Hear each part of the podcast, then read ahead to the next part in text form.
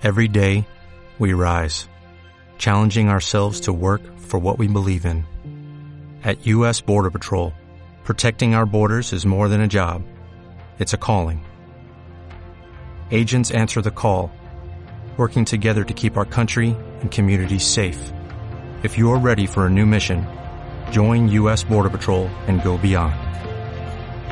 Learn more at cbp.gov/careers.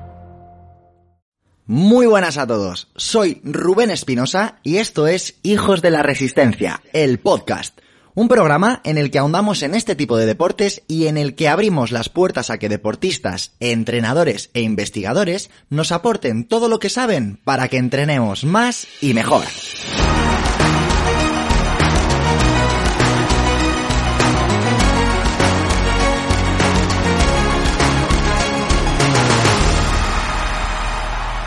Muy buenas, hijos e hijas de la resistencia. Eh, me planto hoy aquí de nuevo ante el micro para de nuevo darte las gracias. Eso lo primero, porque gracias a la acogida que le dices a ese capítulo 110, visualizarte puede ayudar, eh, os preguntaba. Eh, estoy aquí de nuevo para, para ahondar más sobre el tema, ¿no? Porque di una pincelada sobre lo que sobre los beneficios que tendría visualizar en un proceso de, lesión y me pedisteis que, que ahondara, ¿no? Además lo preguntaba y decir, os dije, ¿queréis un programa sobre visualización y recuperación en lesiones exclusivamente? Ante vuestra respuesta afirmativa, como digo aquí de nuevo me planto, para traerte eh, herramientas prácticas eh, que puedas aplicar por si por desgracia en algún momento te toca vivir una lesión o si por ejemplo ahora mismo eh, estás lesionado o lesionada y estás pasando por este proceso, ¿no? Antes de comenzar, lo que me gustaría es mostrar empatía, ¿no? Eh, creo que a veces mm, tenemos una falta de, comprensión en nuestro entorno cuando nos toca vivir algo, algo similar a, una lesión o, lesionarnos como tal y no poder hacer lo que nos da la vida, ¿no? Aquí siempre se habla mucho de la repercusión anímica que tiene una lesión en el deportista de alto rendimiento, porque obviamente le hace no poder competir, le hace quizás perder la beca, le hace quizás incluso eh, tener efectos a nivel de ingresos económicos porque se gana la vida con ello y, y si no hay resultados no, no hay patrocinios y bueno, una lesión le, conlleva mucho más, por supuesto, a nivel eh, a un deportista de alto rendimiento por estos motivos, pero ojo que al deportista popular, a ti, a mí, que, hacemos esto por, por hobby, porque nos encanta y porque nos gusta disfrutar de ese paréntesis de, del día, ¿no? En el que lo paramos todo para salir a correr, para salir y montar en bici o también para, por ejemplo, yo que sé, ir a nadar, ir al gimnasio. Eh, cuidado, que aquí también eh, hay unas pérdidas de incentivos, al igual que el atleta de alto rendimiento pierde esos incentivos como pueden ser eh, los resultados que le dan patrocinio, que a la vez le dan ese sustento económico que necesita.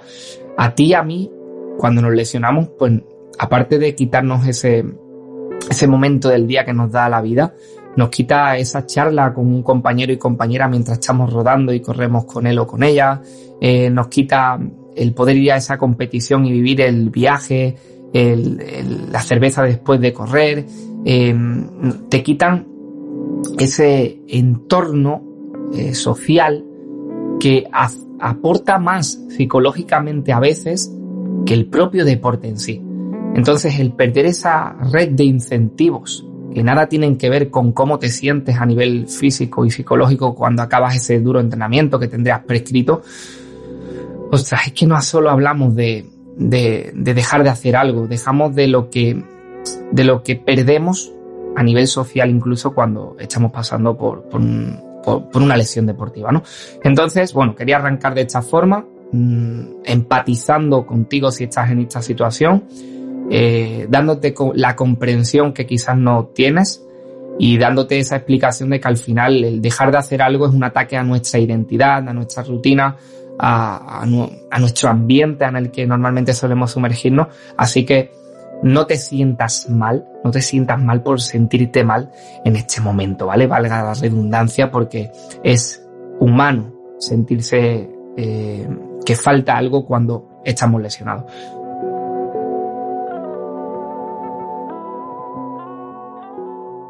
Ahora bien, vamos al lío.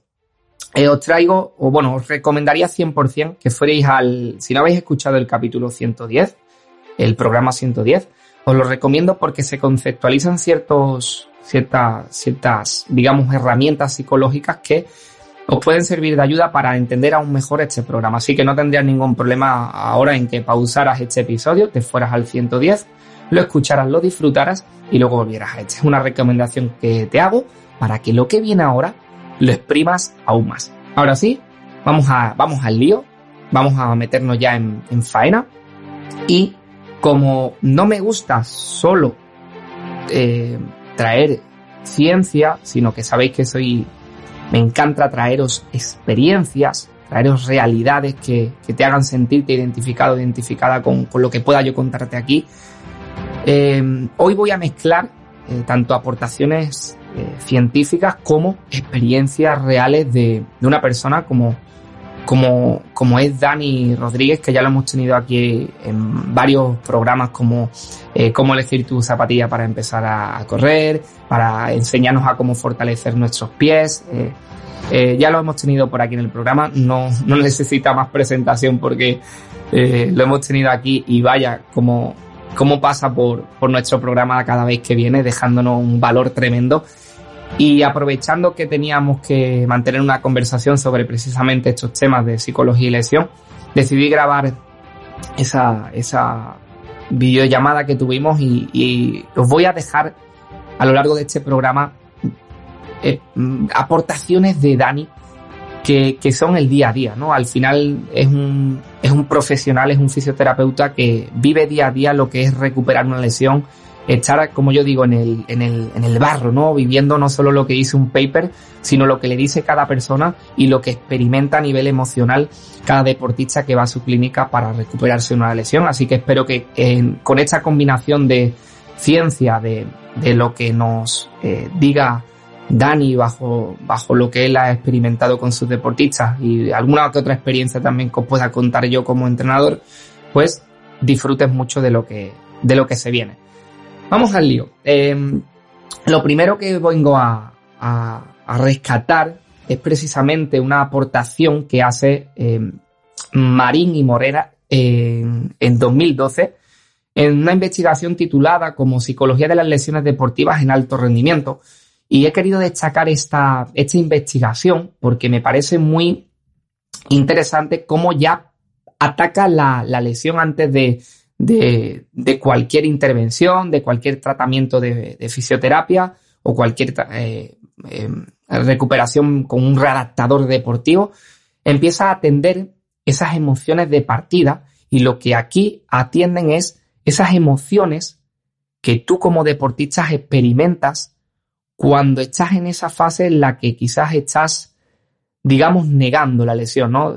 Notamos el dolor y seguimos insistiendo, no, voy a salir, voy a hacer el entrenamiento de hoy, voy a, voy, no, no, no estoy lesionado, tengo que, que, que estar eh, bien, tengo que entrenar y justo en ese momento en el que ya te das cuenta y aceptas que, que hay una lesión, es cuando empiezas a vivir emociones como ira, ¿no? Culpabilidad, porque a mí, si yo hago las cosas bien, ¿qué ha podido pasar? Atiende esas emociones que, que al final generan esos estresores, ¿no? Porque al final son emociones como ansiedad, culpabilidad, de un polo negativo y esta investigación las atiende precisamente para positivizar y empezar a intentar decir, vale, venga, estamos lesionados eh, y ahora lo primero que hay que hacer es reducir ese estrés que te están produciendo esas emociones para que, uno, ese estrés no te afecte negativamente a la experiencia que tengas del dolor o no agrave más la lesión. Ya os he, ya os he hablado en programas anteriores cómo tus pensamientos pueden eh, hacerte rendir más y en el caso del dolor también puede afectarte a la percepción que tienes del mismo y cómo puede afectar incluso a nivel orgánico en, en tu cuerpo, ¿no? Así que, y a nivel fisiológico también.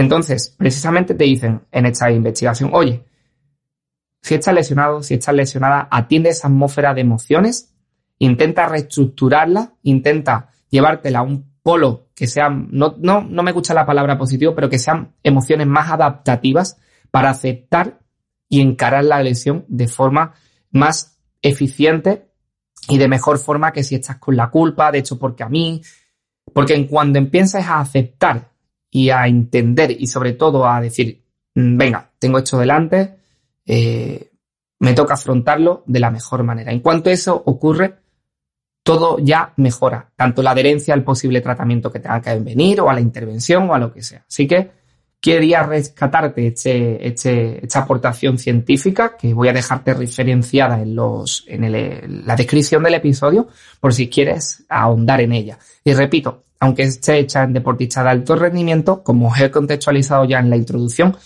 eh, si eres un deportista popular, también te interesa saber sobre esto porque al final, por una razón u otra, también vivimos estas emociones de culpabilidad, de ira, de incluso apatía.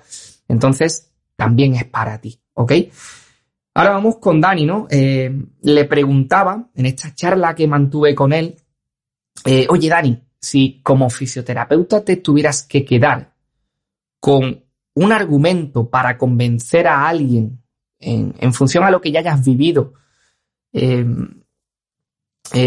con, con, tus eh, deportistas, por, dame un argumento sólido para, al igual que os he contado que antes la visualización te puede servir para positivizar esas emociones de inicio eh, y encarar mejor esas emociones que vivencias antes de, de ponerte manos a la obra recuperarte con esa lesión, ya sea por tratamiento o por intervención.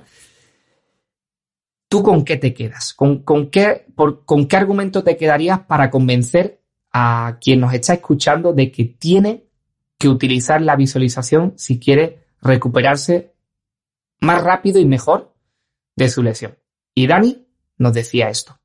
Bueno, pues lo primero eh, es que eh, la ciencia no es todo, pero en este caso la ciencia avala todo esto. Eh, desde que se ha empezado a descubrir, o desde que tenemos sobre todo tres herramientas diferentes para estudiar el cerebro, bueno, tienen nombres complejos, no vamos a hablar diciéndolo, pero bueno, son una resonancia especial, eh, una electrocefalografía y bueno, es decir, una serie de cosas que ayudan a ver qué sucede en el cerebro.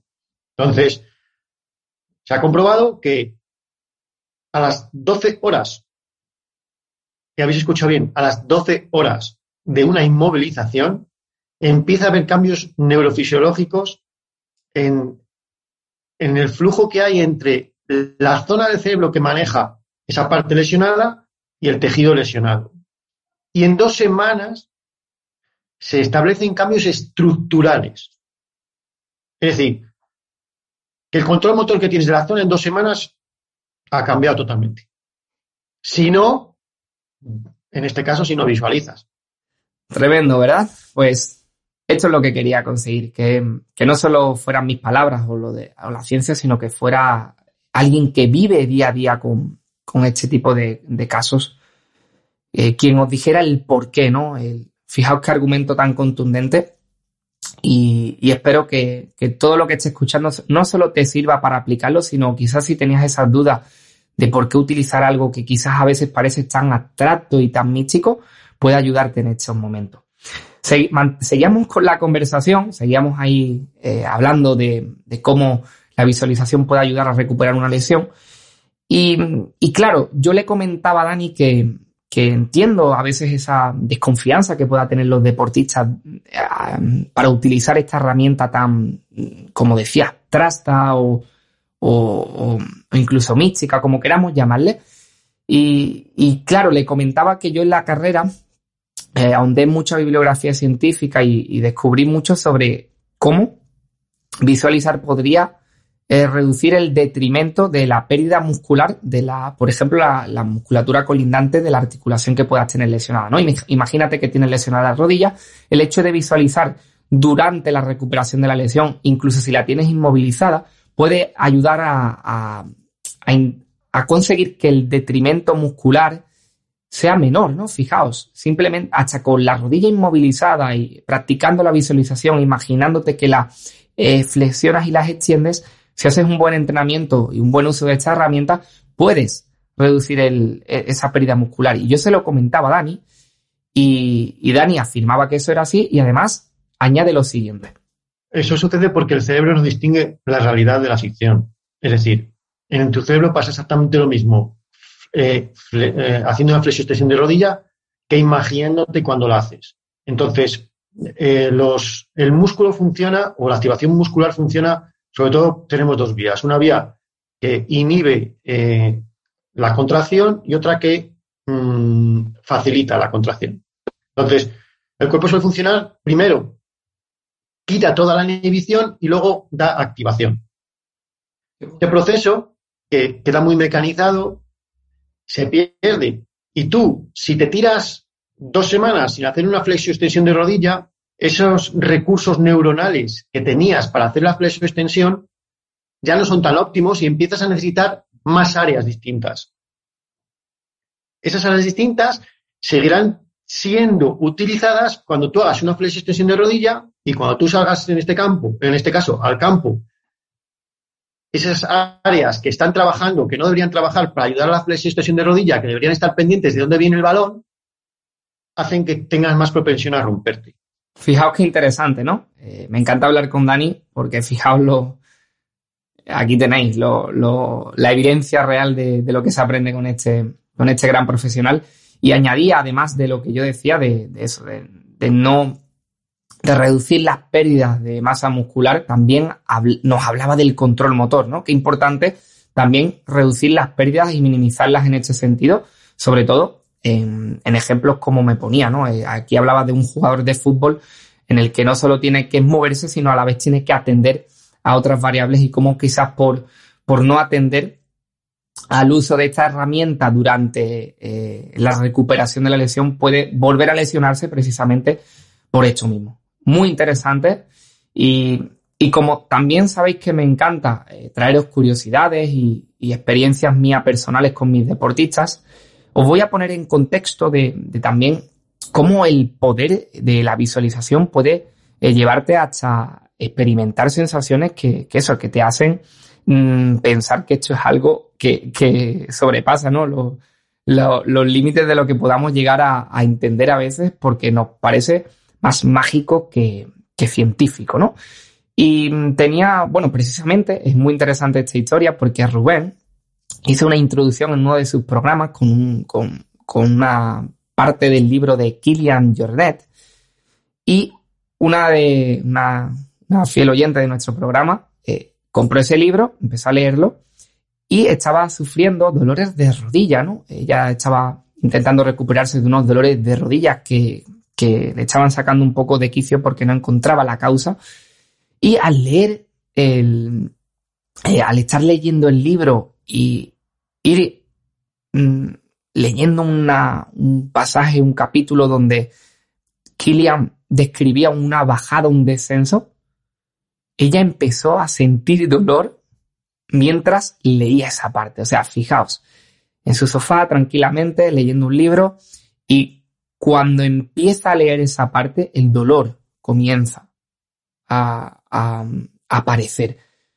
Me escribió, me lo contó y digo, increíble, ¿no? Eh, al final, fijaos que esto no deja de ser una visualización guiada. Es como si yo te digo ahora mismo, cierra los ojos y empieza a visualizar y te digo qué contexto tienes que recrear en tu mente. La lectura hizo que generara en su mente, su cerebro, una situación concreta y esa situación le hizo despertar el dolor, que normalmente ella sufría cuando eh, a lo mejor bajaba un descenso de esas características.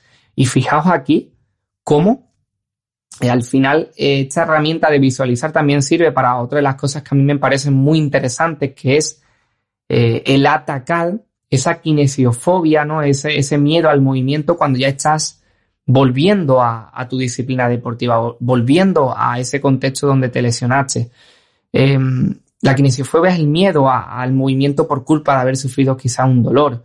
Eh, también os ponía este ejemplo porque me parece muy interesante cómo eh, esa alarma que es el dolor, incluso no habiendo un daño orgánico, eh, sin ya haber ningún tipo de rotura, sin no haber ninguna causa aparente para explicar el dolor, puede seguir apareciendo precisamente porque no hemos apagado esa alarma, ¿no? Me ponían en la carrera un ejemplo muy interesante y es eh, cómo el dolor en nuestro organismo funciona como, como una alarma antiincendio, ¿no? Quizás hay un... Eh, imaginaos que esta alarma la tenemos puesta en una nave industrial, la nave arde, la alarma suena, vienen los bomberos, apagan el fuego, pero no desconectan la alarma. Algo similar ocurre en nuestro cuerpo. Quizás hemos tenido un daño estructural que ha encendido la alarma de nuestro dolor, hemos curado, hemos recuperado ya ese daño estructural que había mediante, imaginaos, fisioterapia, una intervención, pero nuestro sistema nervioso no ha apagado esa alarma. ¿Qué ocurre? Que con, el mismo gesto de, que nos dolía antes o, recreando una situación mental que, que, sea similar a, la que nos generaba ese dolor o incluso yendo al contexto donde lo lesionamos, esa alarma se puede activar. Y precisamente la visualización y exponerte a este tipo de situaciones bien guiado puede ayudarte precisamente a inhibir, a apagar esa alarma. Así que eh, con esta última curiosidad quería daros esta última em, eh, recomendación de por qué utilizar la, visualización no solo antes ni durante, sino también después. Así que eh, espero que lo hayas disfrutado y quiero hacerte un breve resumen porque sé que han sido muchas cosas y, espero que muy interesantes y que puedan ayudarte.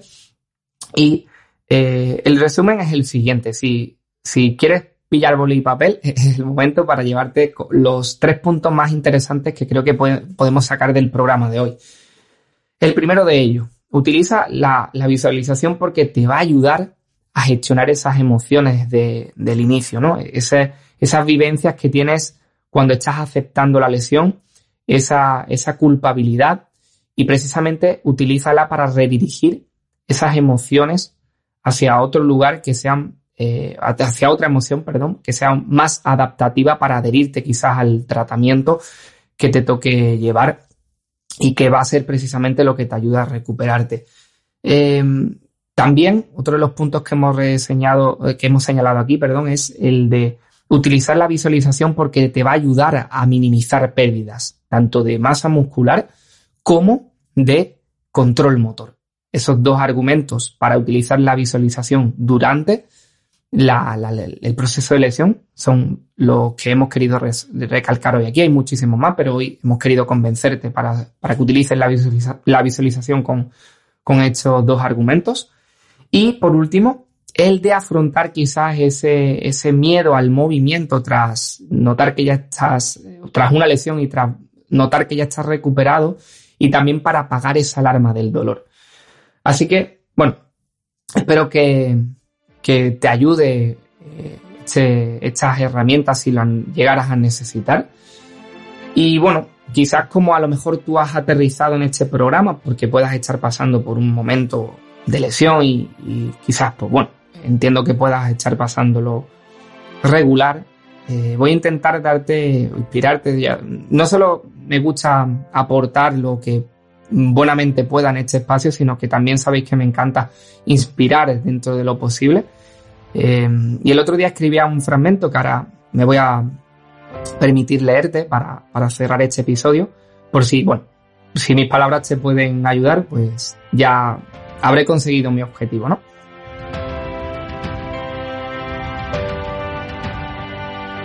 Escribía lo siguiente. Para ti, si te faltan las ganas de seguir. Probablemente, si en algún momento de tu vida has pasado mucho tiempo persiguiendo algo, habrás sentido ese momento de flaqueza donde sientes que ya no te quedan fuerzas. Por ejemplo, ese opositor que tras meses de mucha dedicación al estudio no tiene ya aliento ni ganas de seguir yendo a la biblioteca porque ni siquiera hay una fecha definida para su examen. O quizás tú, que tienes delante ese proyecto que tanto deseas pero al cual no le ves final por el motivo que sea.